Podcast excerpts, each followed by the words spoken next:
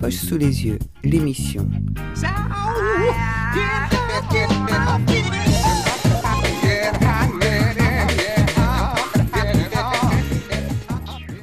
Eh ben, j'aimerais vous parler d'une bande dessinée qui m'avait véritablement passionné.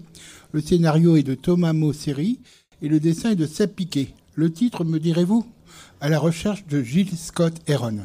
C'est ce qu'on appelle une légende. Poète, écrivain, chanteur. Ce mec écrit simplement bien. C'est beau, c'est percutant. Chaque mot sonne juste. Et l'on comprend au fil du livre pourquoi il fut surnommé le parrain du rap. Fin des années 60. Aux États-Unis, la contestation de la rue se multiplie. Les tensions raciales sont exacerbées. Jill Scott Heron est un jeune étudiant activiste politique, pacifique, pacifiste absolu. Il prend souvent la parole dans les réunions sur les campus en Pennsylvanie où il est inscrit en, en littérature. Il impressionne le public par la force de ses poèmes, par son phrasé si particulier, mi-chanté, mi-parlé, dans la lignée des last poètes et du spoken word, c'est l'ancêtre du rap. Il développe avec son alter ego, Brian Jackson, un mélange de jazz, soul et rhythm and blues.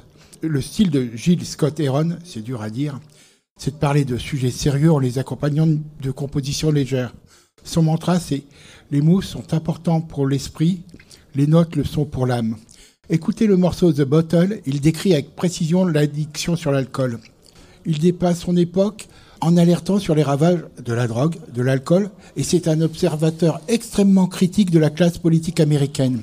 Avec un début de carrière fulgurant, il a du mal à gérer sa notoriété et tombe justement dans les travers qu'il dénonce, alcool et drogue.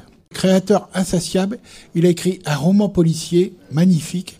Il a fait 14 albums studio, 6 lives et des compilations en veux-tu en voilà. Le livre dont je vous parle s'appelle À la recherche de Gilles Scott Heron.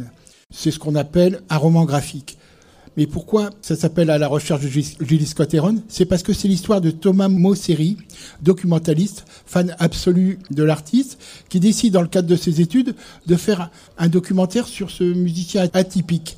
Il met quatre ans à obtenir un rendez-vous grâce à une amie française du chanteur. Et la veille de son rendez-vous, Gilles Scott Heron est hospitalisé et décède. Ce qui fait que nos deux Français se retrouvent chez lui, avec son carnet d'adresse et son téléphone, à annoncer à ses amis et à sa famille sa mort.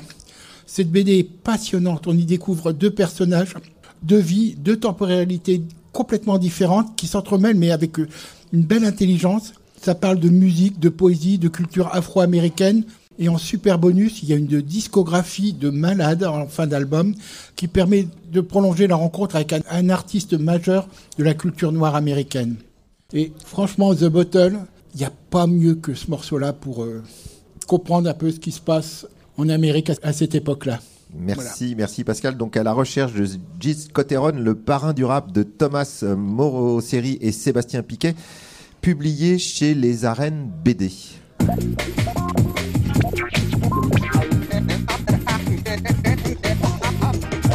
Des poches sous les yeux, l'émission.